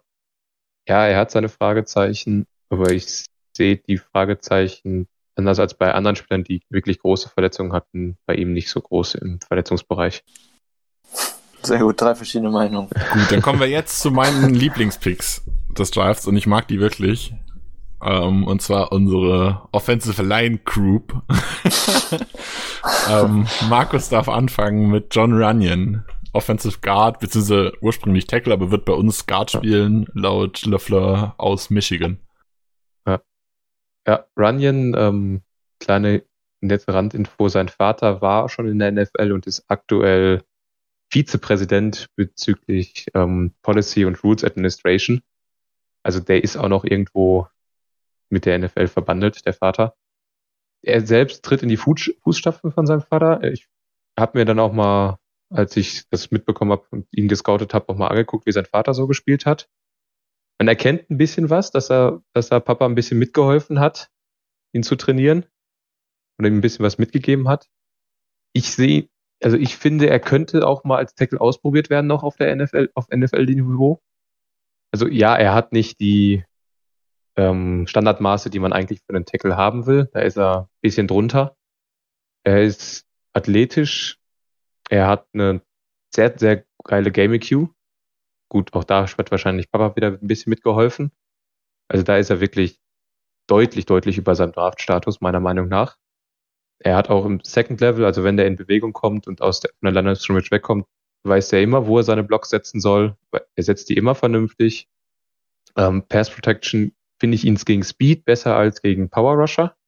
Also Speed Rusher, dadurch, dass er sehr, ein sehr athletischer Typ ist, kann er gegen die Speed Rusher besser agieren, weil er auch eine, ja, äh, da habe ich mich jetzt ein bisschen verrannt, weil seine Handtechnik ist scheiße. Ey, wir sind noch nicht, wir sind noch nicht bei Stepaniak. Seine, seine Handwork ist schlecht. Scheiße kommt gleich noch. So weit sind wir noch nicht. Okay, die, ich meine, der kann ab und zu mal, also so ein Punch wenn, wenn er den mal trifft, ist der ganz in Ordnung. Gegen die, gegen die Speedrusher, wie gesagt, hilft, hilft er sich viel über seine Füße, dass er sich neu positioniert und dass er den, den Weg abschneidet und dann die nach außen begleitet, um den Quarterback herumführt. Das macht er sehr, sehr gut. Ähm, Fakes und all möglichen Twists, Stunts äh, sind für ihn überhaupt kein Problem. Sieht auch ein bisschen an der Michigan dann an sich, weil die sehr, sehr gut ausgebildet ist. Und aber Power Rusher ist äh, grausig. Da die, er schiebt ihn jeder Siebtrunden-Pick oder Undrafted Free Agent schiebt ihn da nach hinten. Ohne Probleme. Äh, Handwork, dadurch, dass seine Arme für einen O-Liner nicht die längsten sind, hat er da Probleme, wenn er halt gegen sehr lange O-Liner spielt, die sehr lange Arme haben, die können ihn dann von sich weghalten, sich so frei machen und dann dementsprechend auf das Play reagieren. Da kommt er auch, äh, hat er auch noch kein Mittel gefunden, wie er sich dagegen wehren soll. Ähm, ja, wie gesagt, sein Punch wenn er sitzt, sitzt er. Aber der sitzt so selten, dass ich das noch als Negativpunkt aufgenommen habe. Ähm, ja, die Packers haben ihn, wie gesagt, als Guard announced. Ich finde, er könnte auch Tackle spielen. Da müsste, bräuchte er aber definitiv noch Zeit als Guard. Ist er, denke ich mal, definitiv einer, den, der da gut reinpasst. Und auch in der ersten Saison vielleicht schon eventuell also wenn es auf äh, Not kommt, er ist kein Starter, aber er ist ein guter Backup. Ein Late Taylor-Ersatz oder so. Ja. Also insgesamt gebe ich dir sehr viel recht, was du gesagt hast. Ähm, ich finde, also perfekt auf den Punkt gebracht mit seinem Football-IQ. Da sieht man absolut, dass der sich auch seit seiner Kindheit schon viel mit Football beschäftigt. Da ist er wirklich weit voraus für sein Alter. Ähm, der kennt generell Post- und Pre-Snap, die Defense ziemlich schnell ähm, reagiert auf die einzelnen Shifts der D-Liner und sowas. Das ist schon gut. Athletik sehe ich bei ihm auch auf jeden Fall überdurchschnittlich, ist im Second Level solide. Ähm, ja, Handwork hast du eigentlich auch ausgeführt, braucht man nicht viel zu sagen, ist sehr, sehr unterdurchschnittlich, was ein bisschen verwunderlich ist eigentlich, wenn man einen ehemaligen Pro Bowl Offensive Tackle als Vater hat. Ähm, das ist ein bisschen enttäuschend bei ihm, leider. Ansonsten finde ich, du hast die mangelnde Power ein bisschen angesprochen. Ähm, in Pass Protect finde ich, die mangelnde Power fällt bei ihm noch krasser im Run-Blocking auf. Ähm, da hat er einfach viel zu wenig Kraft, um da irgendwie selber Rushing Lanes zu kreieren. Teilweise, also er hält seine Gap ganz gut, aber selber öffnen tut er halt gar keine Gaps, finde ich. Da ist er im Runblocking relativ eingeschränkt durch seine Power und durch seine Kraft. Ja, also am Ende bin ich auch zu dem Ergebnis gekommen, dass es ähm, für mich ein solider Backup ist, aber als Sechs-Runden-Pick dann, wie man es von der, vom Value eventuell erwartet, keiner ist, den ich jetzt, also in seiner Rookie-Season auf gar keinen Fall und auch jetzt in den kommenden Jahren es kommt da noch sehr, sehr viel Arbeit auf zu, glaube ich. Für mich ist es erstmal ein Backup und auf Tackle sehe ich im Gegensatz zu dir, glaube ich, so gut wie gar keine Zukunft für ihn, weil da wird er in der NFL wirklich komplett gefressen mit seiner Handwork aktuell. Und die wird halt nie so gut sein, dass ich davon ausgehe, dass er auf Tackle überlebt. Ja, ich schließe mich eher Chris an wahrscheinlich. Ähm, ich sehe in John Runyon so ein bisschen einen früheren Billy Turner. Also das ist so das, was er gut mal gut werden kann. Der halt sehr versatile ist. Der hat im College sowohl Right wie Left Tackle gespielt. Er soll jetzt Guard spielen. Ähm, er kann halt alles so ein bisschen, so Notfall Tackle kann er auch spielen, aber es ist niemand, den ich als Tackle Starter sehe. Nie. Auch in fünf Jahren nicht. Ähm, was mir noch sehr, sehr gut gefallen hat, ist sein Block Engagement. Also wenn er mal in, also wenn er mal mit, wenn er mal einen Spieler blockt, dann ist es für den Spieler sehr, sehr schwer, sich zu lösen. Also Block äh, Shedding, Shedding, ich bin zu dumm, um zu sprechen heute. Ähm, sich vom Block zu lösen ist super schwierig, wenn er äh, da ist, weil er das relativ gut kann. Äh, bei seinem Punch, der ist an sich ganz gut, aber der braucht so lang, um ihn aufzuladen, nennt man das. Also der schwingt den so. Das ist kein Punch, der aus dem Arm kommt, der einfach aufschnellt, sondern das ist so ein bisschen, wenn man es auf andere Sportarten überträgt, so der Unterschied zwischen Kugelstoßen und Bälle werfen. Also ein Punch sollte eigentlich mehr so ein Stoß sein. Und er wirft halt, also mit einem Schwung von oben, was es super einfach macht, gegen den Punch zu arbeiten. Und ja, was ich bei ihm als Tackle noch ein bisschen schwierig fand, sein Sidestepping war nicht optimal. Da hat er immer wieder mal Probleme gehabt. Er kommt dann mit Speedrushern mit, aber gerade gegen Countermove nach innen oder so hat er dann schneller mal Probleme. Das ist ein Tackle-Problem, das wird er als Guard nicht haben und deshalb glaube ich, dass Runyon als Guard sehr gut aufgehoben ist. Wenn er ein Jahr kriegt, durchaus auch eventuell, je nach Entwicklung natürlich eine Rolle spielen könnte bei den Packers. Also an der Position, ich glaube, das war die 208. Nee, war es nicht, das war die 100 Paar 90 oder so, glaube ich. 192, 192 ist der nächste Center. Genau, ähm, 280 ist der Center, 192, äh, Sechstrunden-Pick, finde ich den Value echt richtig gut. Gefällt mir. Ja, dann, vom, vom Value bin ich auch ganz zufrieden. Ja, passt. Dann der Center, Jake Hansen aus Oregon, mein Lieblingspick des Drafts tatsächlich. Ey, damit wollte ich dich einleiten. Gut, Chris, erzähl uns deinen Lieblingspick des Drafts. Na gut. Ähm, ja, Jake Hansen war vier Jahre Starter bei Oregon. Und das, finde ich, sieht man halt in seinem Spiel. Ich finde es insgesamt schon, jetzt mal ganz overall, sein Skillset ist irgendwie schon sehr, sehr reif für einen O-Liner und vor allem für einen Sechs-Runden-Pick. Als ich sein Tape geguckt habe, war ich relativ schnell sehr positiv überrascht. Ähm, er hat eine solide Athletik, finde ich, ist auch im Second Level gut, ist für mich auf jeden Fall deutlich mehr Zone als, ähm, als Gap Blocker oder Power Blocker, was für unser Scheme, wie es jetzt letzte Saison zumindest war, halt auch deutlich besser passen würde. Ich finde seine Handwork insgesamt sowohl im Runblock als auch im Pass Protection solide bis gut. Ähm, und seine Athletik gibt ihm für mich einfach auch die Upside, dass ich sage, der, den kann ich definitiv im Zone-Blocking-Scheme, solange wir das spielen, ähm, mir auch als Starting Center vorstellen tatsächlich. Und da bin ich gar nicht so abgeneigt, nachdem ich das Tape jetzt gesehen habe. Negativ bei ihm ist vor allem halt auch ähnlich wie bei Runyon, aber in meinen Augen noch deutlich krasser seine fehlende Power. Er kreiert auf Center halt gegen Interior D-Liner so gut wie überhaupt keinen Vertical Push. Ähm, wird da sehr, sehr konstant eigentlich, ähm, ja, dominiert wird er nicht wirklich, weil er sein, sein Footwork ganz gut ist und er seine Leverage ganz gut einsetzt an der Line. Ähm, aber durch seine Power kreiert er halt im Run-Game so gut wie nichts. Er ist krafttechnisch eigentlich jedem Interior D-Liner unterlegen. Ähm, und was ich mir auch noch negativer rausgeschrieben habe, ist, dass er zwar relativ quick und flüssig in Second Level kommt bei Zone Blocks, ähm, da seine Hitrate aber noch sehr, sehr ausbaufähig ist. Also generell bei athletischeren Linebackern überrennt er die einfach oft und wird da auch dann mit seiner Handwork, die mir im Second Level auch deutlich schlechter als an der Line selbst gefällt, zu oft leicht einfach ausgespielt im Second Level. Ähm, Im Gegensatz halt zu seiner Athletik die, Athletik, die ihn schnell dahin bringt. Ja, wie gesagt, es ist mein Lieblingspick im Draft, Nix anscheinend auch. Ich finde den Value, ich habe es nach dem Tape ähm, auch geschrieben, glaube ich. Ich weiß nicht, wie er in die sechste Runde gefallen ist. Für mich ist das, wenn ich das Tape vor dem Draft gesehen hätte. Ich habe ihn vor dem Draft nicht geguckt, erst jetzt, als die Packers ihn gepickt haben. Glaube ich, wäre das für mich so eine Fourth Round Grade ungefähr gewesen. Eventuell eine Early Fourth Round Grade. Weil, weil ich bei ihm tatsächlich einfach sehe, dass er ein Zone Running Scheme starten kann. Ähm, und ich habe es auch schon gesagt, ich bin nicht der größte Lindsley-Anhänger unter den Packers-Fans.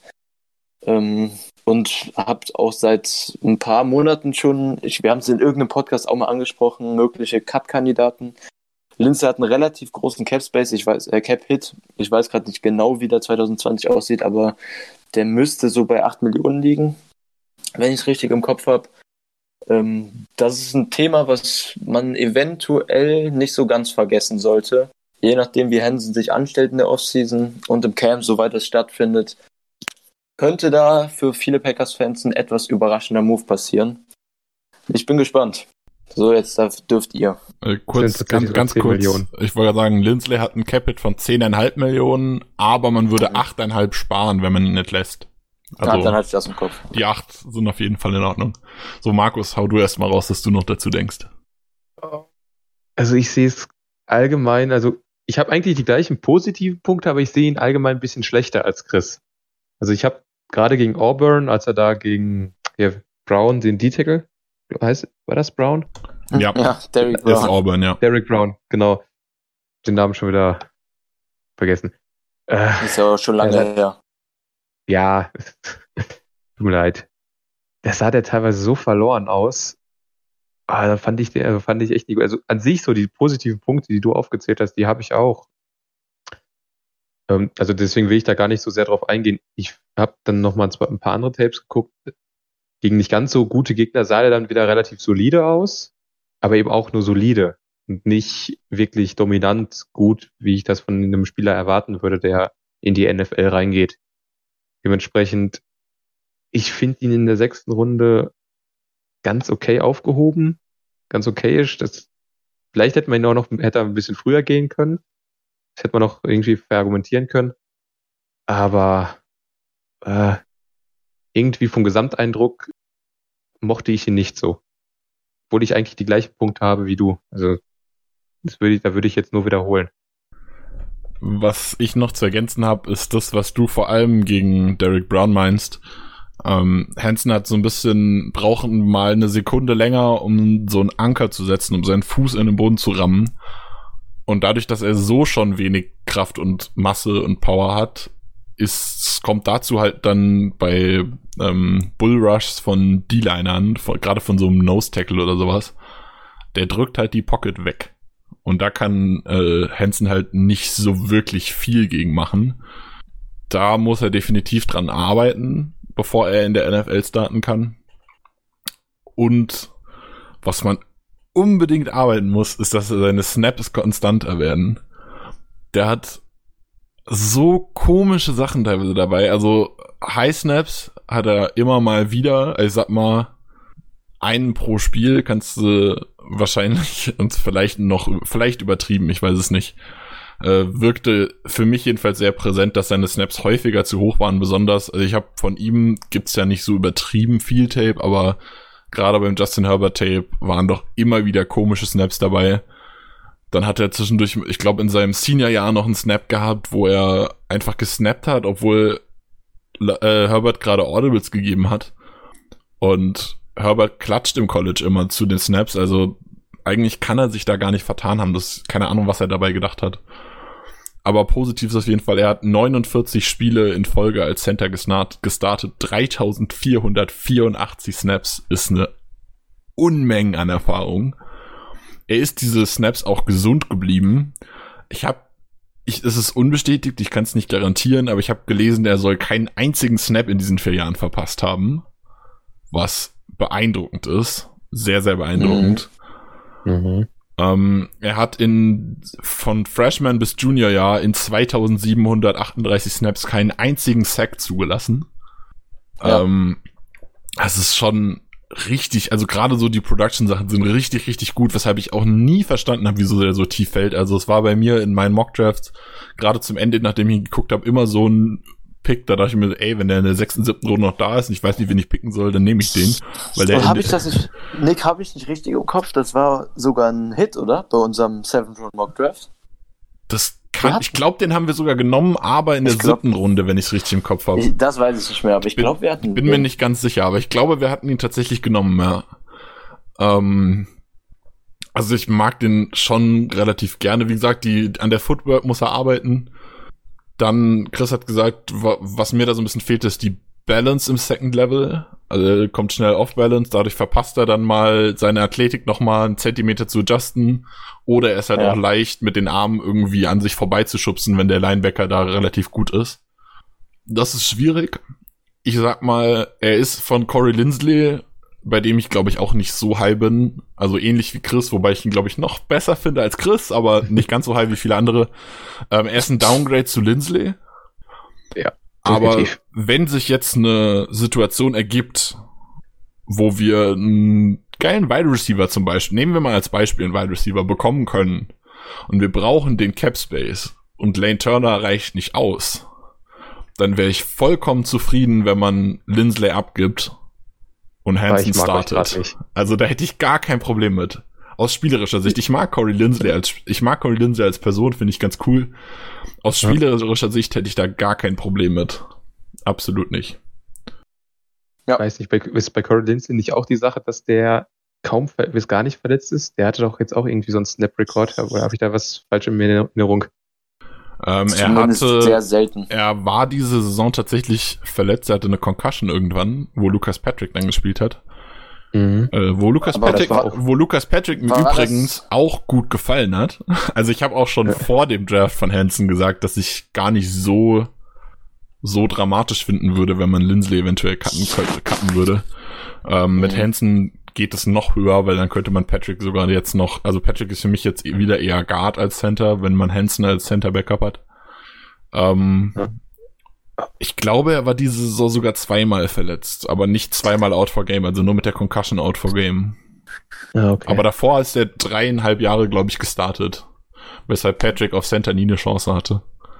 Ja. Also ich hätte echt Bauchschmerzen, Hansen gegen wirklich gute Front Sevens oder Front Fours anzutreten. Ah, nee. Also der, also der macht vieles richtig, der macht, hat zwar seine Schwächen, aber ich finde den Gesamteindruck, der passt mir persönlich, das ist mein persönlicher Eindruck jetzt. Ja. Irgendwie habe ich da Bauchschmerzen.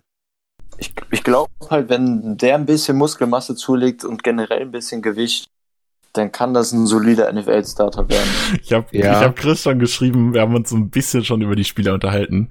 Ich habe Chris geschrieben, der soll sich einfach einen Heimtrainer nach Hause bestellen. So ein fettes Ding, wo er einfach ja. jetzt die ganze Zeit, während er zu Hause sitzt, einfach, der soll sich auf die genau. Couch setzen, soll sich seine, äh, nicht auf die Couch, ins Wohnzimmer setzen, seine Lieblingsserie anmachen, dazu, dazu einfach keine Ahnung, in der Beinpresse arbeiten oder so. Scheißegal. Einfach Power zu legen. Der kann so gut genau. werden. Ich habe, also ich halte von, von Hansen richtig, richtig viel. Ich mag den total gerne. Ja. Sehe ich genauso. Ach so, und zu dem Thema Snaps, ähm, ist auf jeden Fall richtig, ist aber ein Punkt, den ich bei Interior O-Linern, beziehungsweise bei Centern halt relativ wenig Gewichte, deshalb habe ich den eben nicht angesprochen. Weil ich halt glaube, dass das ein Aspekt im Spiel ist, der sehr, sehr leicht verbessert werden kann und im Prinzip auch nur mit mangelndem Training zusammenhängt. Ja, aber ich, das haben wir, wir haben uns auch schon so ein bisschen darüber unterhalten. Da habe ich Chris auch schon gesagt, er hat sich halt über vier Jahre in Oregon nicht verbessert. Er ist ja, nicht konstanter geworden. Seine, seine Snaps insgesamt sind besser geworden, ähm, habe ich das Gefühl gehabt, aber diese, also seine Snaps selbst sind besser geworden. Die sind besser in, liegen besser in der Hand und so weiter. Aber er ist halt diese Aussetzer, die er hat. Die hat er immer noch. Und das ist mhm. was, gerade so Aussetzer, so mentale Aussetzer vielleicht, sind Dinge, Da bin ich die mir immer unsicher, wie man die weg, ob man die wegkriegt, wie man die wegkriegt. Ich also wenn es mentale Aussetzer sind, ich kann dir das nicht sagen, ob es mentale Aussetzer sind, aber wenn es das ist, dann ist es doch was, was ich bei ihm ein bisschen äh, besorgniserregend finde. Aber wenn er das, diesen, dieses Feed-Setting hinbekommt, wäre ich super zufrieden. Bisschen Power, besseres Setting der Füße. Hau rein. Absolut. Gut, ähm, dann kommt jetzt äh, Simon Stepaniak, Guard aus Indiana. Ich habe es eben schon mal angesprochen, als es um Running ging. Die Handwork ist so schlecht. Das ist unnormal. Der hat so starke Arme, das ist krass. Der hat Arme, der hat beim ähm, Combine, waren es 37? Ich glaube, es war 37 Benchraps gemacht, obwohl ja, er eine ja. Verletzung hatte. Und er hat irgendwie bis zum 25. oder so, hat er die am Stück durchgeballert, ohne Pause.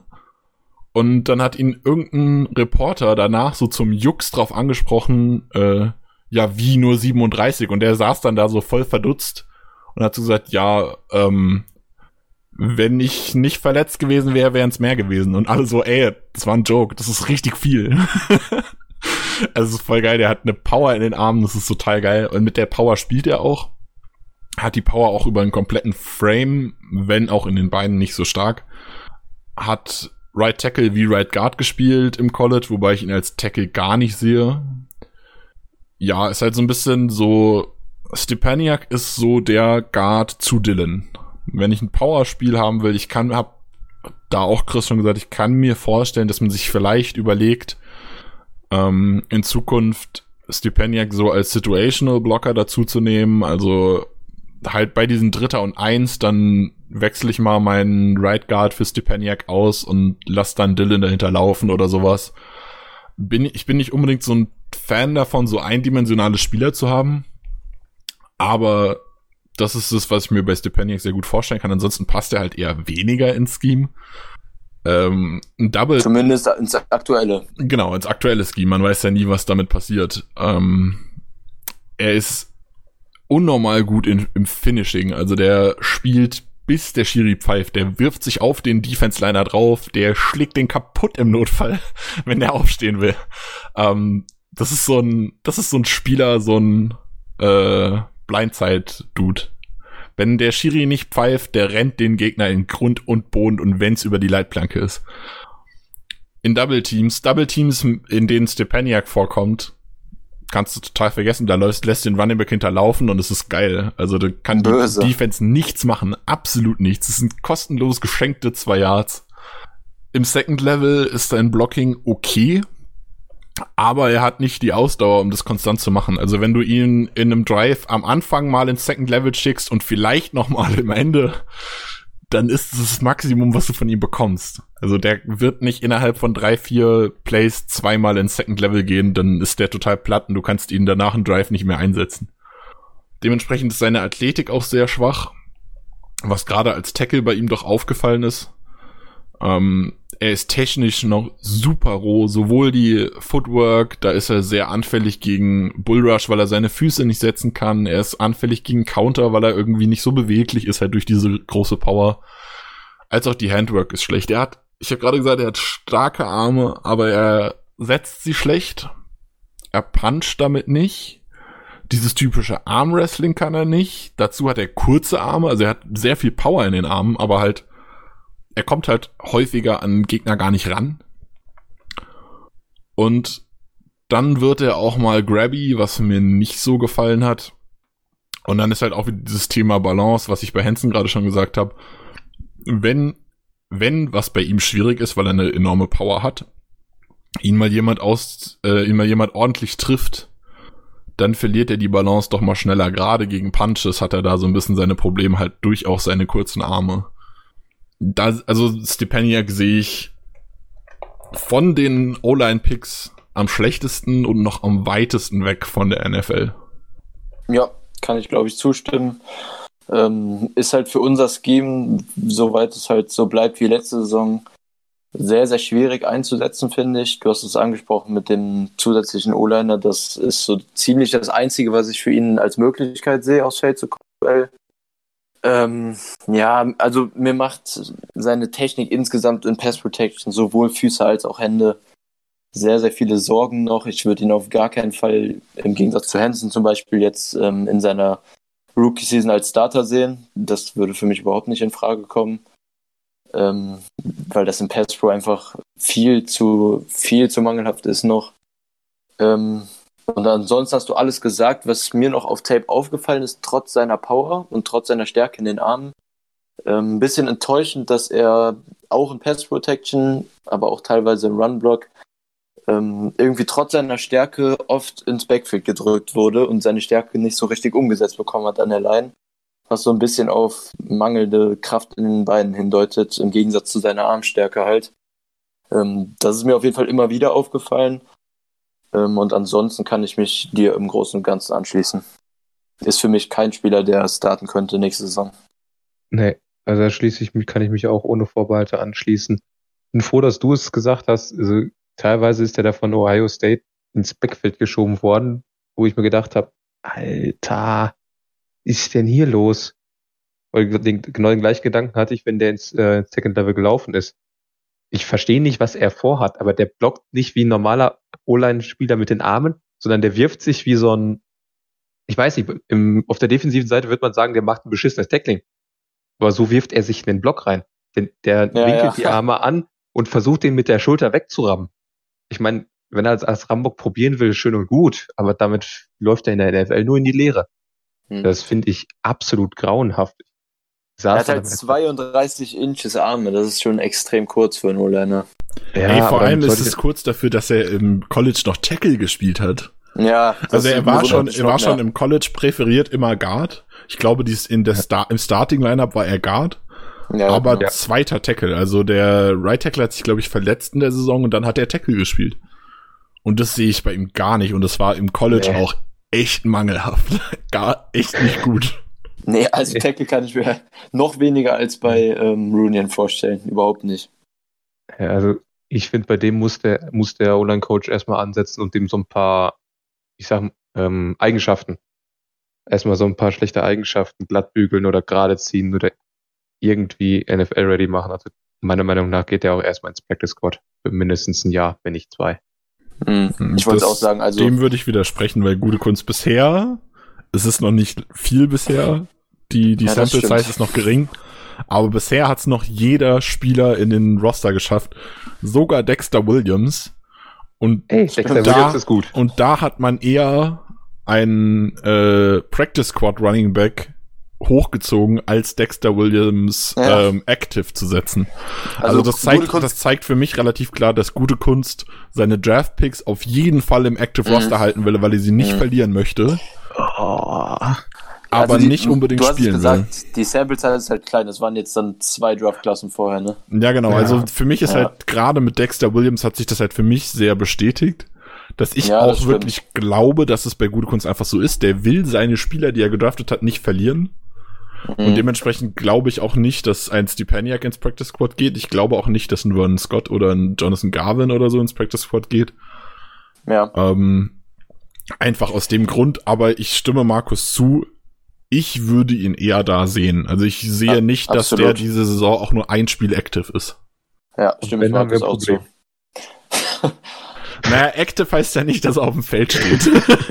da ist ja nochmal ein Schritt. Also es gibt die Starter, es gibt also für Active mich auf jeden Fall es gibt von, Roster. Für mich auf jeden ja. Fall von den drei, sechs, sechs Runden O-Linern ähm, der am wenigsten Value in der Runde hat für mich. Er bringt halt durch seine Power, durch seine enorme Stärke halt nochmal ein Element in die Offense, was halt zu Dylan passt. Mhm. Ähm, er bringt was kann, man kann ihn Situation halt irgendwie einsetzen, wenn man möchte. Und er hat halt eine Upside. Wenn er diese Technik, wenn er die Technik beigebracht bekommt, das ist halt die Frage, kann er es nicht oder hat er es einfach nicht beigebracht bekommen? Indiana kenne ich jetzt mhm. als College nicht so gut. Ich weiß nicht, wie gut da das Coaching ist. Keine ähm, Ahnung. Aber ja. der Fakt, dass ich es nicht so gut kenne, sagt mir, dass es in der Regel wahrscheinlich eher kein Elite-Coaching-College ist. Das heißt, es kann sein, dass es ihm, ihm auch einfach ein Coaching fehlt, dass der jetzt noch mal ein Jahr oder zwei, wahrscheinlich eher zwei, braucht, in denen er das einfach lernt. Und dann kann er es möglicherweise. Dann sehe ich also ihn immer noch nicht als Teamfit, aber das ist eine andere Geschichte. Ja. Ja, aktuell ist wirklich nur Line of Scrimmage. Vor dir steht der D-Liner und den schiebst du bitte zehn Meter nach hinten und noch weiter, wenn es sein muss. Alles andere ist, nee, bitte nicht. Okay, ja. beenden wir das da. Gut, der erste Siebtrunden-Pick. Vernon Scott, der Safety von TCU. Markus, hau rein. Was gibt's zu wissen? Ja. Ähm, also, zunächst muss man sagen, wir haben ja schon ein paar Spieler von TCU angeguckt, auch ein paar Cornerbacks. Er ist nicht aufgefallen. Also, als ich die TCU-Tipps irgendwie angeguckt habe, ist er mir nicht einmal aufgefallen.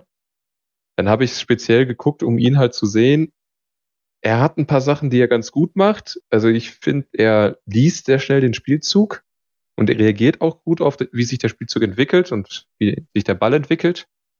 Er hat einen relativ guten Burst, also dieses, okay, da ist der Ball, der Ball kommt zum Receiver oder der Ball ist beim Running Back und der Running Back geht jetzt gerade an der Scrimmage vorbei, dann geht er da ziemlich schnell hin. Ähm, Tackling ist bei ihm so eine Sache, weil er nicht sehr physisch ist, fehlt da einfach die Masse hinter. So Arm-Tackles kannst du komplett vergessen. Ihm fehlt aber trotzdem zum einen Speed, also ihn als Single High hinten einzusetzen, kann man machen. Er ist aber definitiv keiner, der genügend Speed hat. Also es ist auch häufig aufgefallen durch seine schnellen Reads. Er hat sehr gut darauf reagiert, was passiert, aber er ist dann trotzdem zu langsam, um dann das Play zu machen. Also er sieht, der Ball kommt dahin, er reagiert auch schon vorher, dass er dahin kommt, aber er ist nicht schnell genug, um dann das, was er vorhatte, auch umzusetzen. Er overshootet, wenn er in die Box reingeht und versucht, den Running Back bei einem Outside Run zu stoppen. Oder eben, wenn ein Receiver mit dem Ball auf ihm zukommt, da passiert es ihm, dass er overshootet. Dann seine Augen gehen ziemlich schnell weg vom QB. Also generell Fakes sind so eine Sache. Mal sieht er sie relativ gut, mal sieht er sie relativ schlecht. Aber das mir halt auffällt, ist halt, dass die Augen sehr, sehr schnell weggehen in der Zone-Coverage vom äh, Quarterback und hin zu den Receivern. Ist okay, kann aber dazu führen, dass ähm, bei, bei Late Handoffs ähm, er einfach komplett aus dem Spielzug rausgeht. Dann Beweglichkeit ist bei ihm, finde ich, auch nur durchschnittlich. Also er ist kein, obwohl er, ich will nicht sagen schmächtig, aber für einen NFL-Spieler nicht der größte ist, ist er auch nicht so wirklich wendig. Und wenn er mal in Man-Coverage eingesetzt wird, äh, da hagelt in der NFL-Flaggen, also der ist ja so grabby. Also da merkt man richtig, dass er da sehr selten eingesetzt wird und wenn, ist er da sehr schnell überfordert und fängt dann an zu ziehen und zu halten. Ah, das wäre so mein Schnelldurchlauf von Vernon Scott. Ja. Ja, ist für mich halt absolut in der Box nicht einsetzbar. Überhaupt kein Box-Safety. Da fehlt ihm in meinen Augen komplett die Power und das Block-Shading. Ja. Ähm, da kommt er halt gar nicht los. Also da ist er extrem unbrauchbar. Ähm, du hast angesprochen, Single High muss nicht, aber kann. Sehe ich im Prinzip so, ist ganz gut formuliert sogar. Ähm, aber für Two High Concepts sehe ich Scott tatsächlich als ganz guten Spieler. Insgesamt für mich in der siebten Runde auch einen echt guten Value, nachdem ich das Tape geguckt habe. Ähm, sieht als Coverage Safety auf jeden Fall ziemlich solide aus. Ähm, ist für mich auch ein relativ guter Tackler. Kein sehr guter, aber ein guter Tackler für seine relativ, ähm, für seinen relativ dünnen Frame. Ist halt, wie du sagst, nicht der massigste. Ähm, und dafür ist seine, vor allem seine Technik im Tackling gefällt mir halt sehr gut. Ähm, und halt seine Coverage-Skills, finde ich, sahen ziemlich gut aus für einen Siebtrunden-Pick jetzt spezifisch. Ist in meinen Augen relativ athletisch, kann auch teilweise Slot-Receiver covern, ähm, weil er relativ beweglich ist, finde ich. Und ähm, hat eine solide Range zumindest. Ähm, und sein Effort hat mir vor allem durchgehend in jedem Tape sehr, sehr gut gefallen. Also es war ein Spieler, den ich nach dem Tape relativ gut fand, vor allem für, seinen, für seine Draftposition in der siebten Runde. Ist auch eins der Picks aus dieser Klasse, die ich mehr mag. Auf jeden Fall. Gut, und jetzt bin ich der Spielverderber. Ich finde Scott ist, es ist ein Siebtrunden-Pick, dafür ist er okay. Aber ich bin nicht so begeistert. Ähm, ist halt sehr limitiert in der Variabilität. Also er ist eigentlich, äh, Chris hat schon gesagt, vielleicht kann er Slot spielen. Muss man mal gucken. Ähm, Habe ich jetzt im Tape, ja, hat er, glaube ich, ein paar Snips gespielt, aber nicht so viel, glaube ich sind Free, ja, für mich ein Free Safety only Strong Safety kannst du total vergessen. Ich sehe das, ich sehe vieles anders als Markus, ganz anders. Ich finde nämlich, dass seine Reads eher langsam waren und er dann danach okay mit Speed reagiert, aber dann insgesamt trotzdem einfach nicht hinkommt. Also ich fand seine Reads wirklich gar nicht gut. Ähm, insgesamt muss man aber sagen, er ist, also ich fand seine Reads sind mir echt negativ aufgefallen. Sonst habe ich bei ihm nichts gesehen, was so richtig schlecht ist. Der hat nichts, wo er einfach, was er gar nicht kann, außer dass er nicht physisch ist einfach. Das ist einfach sein Körperbau in dem Moment. Seine Handwork ist auch nicht so stark, also gegen äh, Blocker mal ein, ein Wide Receiver kann ihn eher leichter mal blocken. Auch in, im Slot in der Press ist er mir jetzt nicht sehr positiv mit seiner Handwork aufgefallen. Aber er ist halt auch in nichts richtig gut. Er ist athletisch in Ordnung, sein Speed ist okay, sein Tackling fand ich für seinen Frame relativ gut, aber da fehlt dann halt die Physis. Er hat okay Ballskills. Ja, also ich sag mal, wenn der jetzt eins, zwei, ja, sagen wir mal zwei Jahre Special Teams spielt, dann wird er mal so ein Backup Free Safety. Also ich sehe in ihm in Anführungszeichen einen potenziellen Nachfolger für Will Redmond. Und das ist halt als Ceiling Ja, nicht viel. Für einen Siebtrunden-Pick, okay, aber ich sag mal, ich mag unseren nächsten Pick zum Beispiel deutlich lieber. Also ich hätte Vernon Scott hier Ja. wahrscheinlich nicht genommen. Das ist ein Spieler, den hätte man vielleicht sehr wahrscheinlich auch undrafted kriegen können. Natürlich kriegst du ihn dann nicht garantiert. Das ist halt immer das Ding. So in der siebten Runde nimmst du eigentlich Spieler, die wahrscheinlich undrafted gehen und willst die, sie, sie dir sichern, weil du irgendwas siehst. klar. Ich sehe es bei Scott nicht. Vielleicht, also Ja. ihr habt, ihr mögt den ja beide ein bisschen mehr als ich. Ihr habt irgendwas Mhm. gesehen. Die Packers haben wahrscheinlich auch irgendwas gesehen, was sie da haben wollen, weshalb sie ihn vor der äh, Undrafted Free Agency holen wollen. Ich sehe es nicht. Ich bin da. Ich finde es okay für den Pick, aber nicht sonderlich gut. Also Scott wäre kein Spieler, bei dem ich Bauchschmerzen hätte, den neben Amos mal für ein Spiel zumindest Free Safety spielen zu lassen, glaube ich. Nee, Darf ich ich- denke, Oh. da passt er ganz gut hin. Da, nee, Oh. dafür finde ich, dafür finde ich, ist er Oh. ausgeglichen genug in seinem Skillset. Ähm, ist Aber du machst, für die du, hinterste du, du schränkst dich, er- du, du schränkst das Spiel damit so ein. Wenn du Scott tief stehen hast, kannst du Amos nicht mehr so variabel einsetzen, wie du ihn einsetzen willst eigentlich. also das eigentlich heißt, das heißt, dein Dime Linebacker, äh, dein, dein äh, Linebacker-Hybrid muss die Boxaufgaben übernehmen. Ja, Dann machst du machst dich halt so mit Scott super eindimensional. Also, Also das, das- was, das das, was jetzt, das, was spielen, jetzt also. in der Defense so richtig gut ist, dass irgendwie jeder so ein bisschen alles spielen kann, Mhm. das nimmst du dir mit sowas komplett weg. ja, das sehe ich auch so. Also versatile ist er halt gar nicht. Er muss diese, diese ähm, Two-High- oder Single-High-Rolle halt haben, weil er in der Box halt überhaupt nichts bringt. Ja. Ähm, aber da sehe ich ihn dann halt als souverän genug mit ordentlichen Ballskills und Coverage-Skills, dass ich da zumindest, ich habe ja nicht gesagt, dass es gut wäre. Ich habe gesagt, ich hätte keine Bauchschmerzen, ihn dahinter zu stellen. Du hast recht, Also, also wäre ich glaube, in ich glaube, dass er in der ersten Saison nicht mal in der Rotation spielen wird. Der kann, ich glaube, dass der außer in der Garbage Time am Ende oder so keine Snaps sehen wird in der Defense. ja, ich Ja. glaube, da, ah, Also, sagen wir so, vielleicht denke eigentlich schon, dass er zumindest, wenn man jetzt mal sagt, man will mit drei Safeties aufs Feld spielen, weil man weiß, die Gegner wollen 30 Yards das Feld runterwerfen. Bei solchen Sachen, denke ich, kann man ja ja gut, schon du kannst die gegen eine Hail Mary gibt. einsetzen, aber Ja. weil er halt, ich glaube, er ist auch ein bisschen länger, oder? Also er ist super dünn, aber ich glaube, ist er groß? Boah, ganz ich weiß ehrlich, es gerade gar nicht. das habe ich gerade überhaupt nicht auf dem Schirm. Er ist sechs Fuß zwei. Das ist für ein Safety schon in Ordnung. ja, auf jeden Ähm, Fall. Also du kannst den gegen Hail Marys einsetzen, aber das zäh also das zähle ich jetzt Ja. nicht. Das zähle ich jetzt nicht als Skillset für einen Spieler. Ich hole mir keinen Safety, der gut gegen Hail Marys ist. Nee. Aber Nein. also, er ist schon in Ordnung dafür, dass er Backup sein soll. Auf jeden Fall, sehe ich auch so. Gut, dann ähm, Jonathan Garvin, ein Edge beziehungsweise Defensive End von Miami. Chris. Mhm. Ja, Jonathan Garvin war zwei Jahre Starter bei Miami in seiner Sophomore und Junior Season. Ähm, hatte eine ganz solide Produ Production eigentlich. Ähm, in seiner Sophomore-Season hat er 17 Tackle for Loss und 5,5 Sacks gehabt. Das war seine, seine beste Season auf jeden Fall im College. Ähm, auch mit 60 Tackles im Vergleich zu 37 in seiner Junior-Season jetzt, 2019.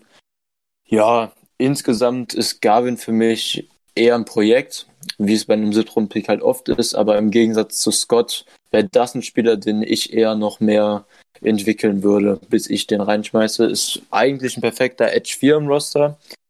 Ähm, ich finde den Pick insgesamt auch ganz gut, vom Value auch. Ähm, er ist insgesamt in den ganzen Sachen, was Handwork und sowas angeht, sein Banding finde ich okay. Ähm, seine Body Control ist ganz solide. Er ist ganz, ja, wobei Power ist bei ihm eher nur im Pass Rush ähm, solide, würde ich sagen. Im Runstop ist das eher defizitär. Ähm, aber diese ganzen Pass, Pass Rush Skills sehe ich bei ihm halt schon ganz gut. Was bei ihm halt noch so ein Riesenfragezeichen ist, das war jetzt vor allem in seiner Junior Season so, sein Effort und sein, ähm, sein Einfluss aufs Spiel sind halt auch innerhalb eines Spiels extrem schwankend gewesen. Da waren einzelne Plays, wo er dann wirklich super, super irgendeinen Pass-Rush-Move gemacht hat, ähm, konstant drei Snaps hintereinander irgendwie Pressure hatte, aber dann das restliche Spiel komplett untergetaucht ist. Sein Motor ist ähm, extrem schwach eigentlich im Vergleich zu anderen Edge-Rushern. Also das ist ein Aspekt in seinem Spiel, der sehr, sehr bedenklich ist. Mhm. Das ist halt auch so ein Thema, wo ich mir dann eher denke, dass das ein Prospekt ist, wo Coaching noch eine sehr, sehr große Rolle spielt, jetzt wenn er in die NFL kommt. Ähm, ach so, was man auch auf jeden Fall negativ muss, sind mangelnde Counter-Moves. Wenn sein Initial Move nicht klappt, dann schaltet er quasi schon ab. Also auch sein Effort für Counter-Moves ist sehr, sehr gering. Ähm, aber halt auch sein Repertoire, was sein Skillset da angeht, ist noch sehr, sehr mangelhaft. Ähm, ist aber, wie gesagt, ein Pick, was mir an dem Spot ziemlich gut gefallen hat. Kann man durchaus entwickeln. Ähm, aber aufgrund seines schwächeren Motors ist das für mich eher ein Spieler, der später im Spiel dann oder halt bei einzelnen Passing Downs, wo man mit drei Edge Rushern rauskommt und sie zum Beispiel Interior in die Line rückt, ähm, der da eher zumindest in seiner Rookie Season noch seinen Platz hat und sowieso ja eh auf jeden Fall erstmal hinter sie, Preston und Gary sitzen wird. Ähm, sehe ich aber auf jeden Fall noch stärker als das, was ich bisher von Tim Williams oder Randy Ramsey in den Preseason-Spielen zumindest gesehen habe. Oh. Also ist ein Pick, womit ich relativ zufrieden bin. Würde ich dir generell so recht geben. Also ich finde von den Momenten, die er hat auf dem Spielfeld, wenn die Momente dauerhaft Zustand wären, würde er bestimmt vierte oder vielleicht, wenn, man, wenn er ganz viel Glück hat, dritte Runde gehen so gut sehe ich ihn wirklich. Ich finde, er macht das sehr gut, wie er seine Arme einsetzt und sich vom, den Tackle vom Leib hält und dementsprechend dann äh, auf das Play reagieren kann. Ich finde, das macht er schon nicht schlecht. Was ich halt extrem, extrem negativ finde, ist halt diesen, dieser mangelnde Effort. Dieses, oh, Scheiße, hat nicht geklappt, ja, ich höre halt auf. Und dann steht er da, läuft noch so alibi-mäßig mit im Spielzug. Das finde ich halt, das mag ich halt absolut nicht. Und ich weiß auch nicht, ob das wirklich eine Coaching-Sache ist, sondern eher eine Charakterfrage von ihm. Und da muss er dann halt für sich selbst entscheiden, tritt er sich jetzt mal selbst in den Arsch und legt diesen Schalter um und gibt wirklich Vollgas, weil er kann wirklich sehr gut spielen. Also er ist ein sehr guter Value für den Pick, der geworden ist. Aber er muss halt für sich selbst entscheiden, ob er das werden will oder ob er so bleibt, wie er jetzt ist. Und so wie er jetzt ist, hat er keine Chance in der NFL.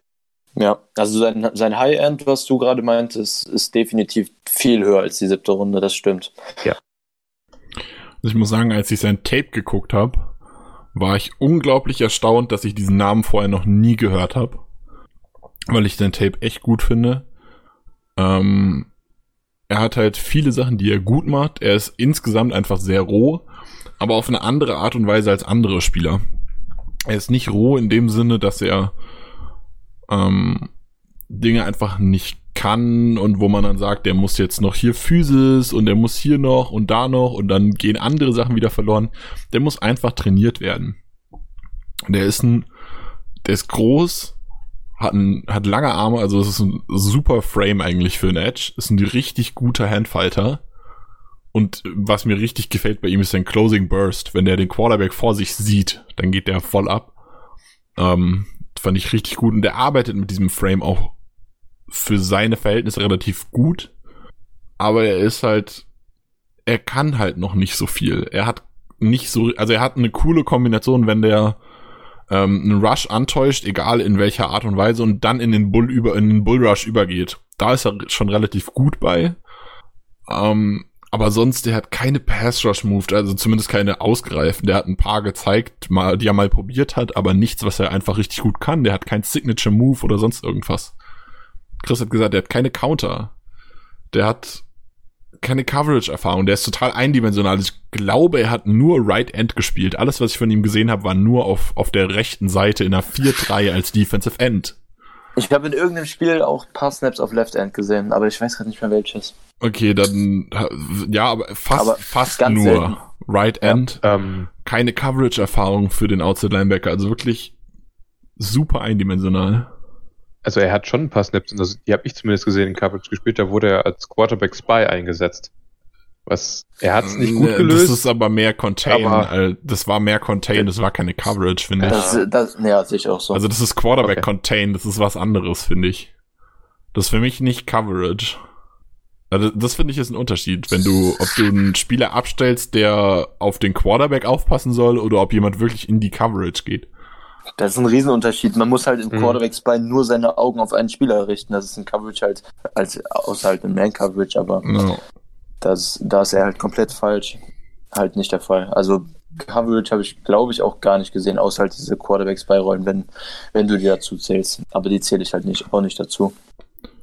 Also Garvin ist für mich einfach so der Inbegriff eines dieses typischen Trades-based Prospects.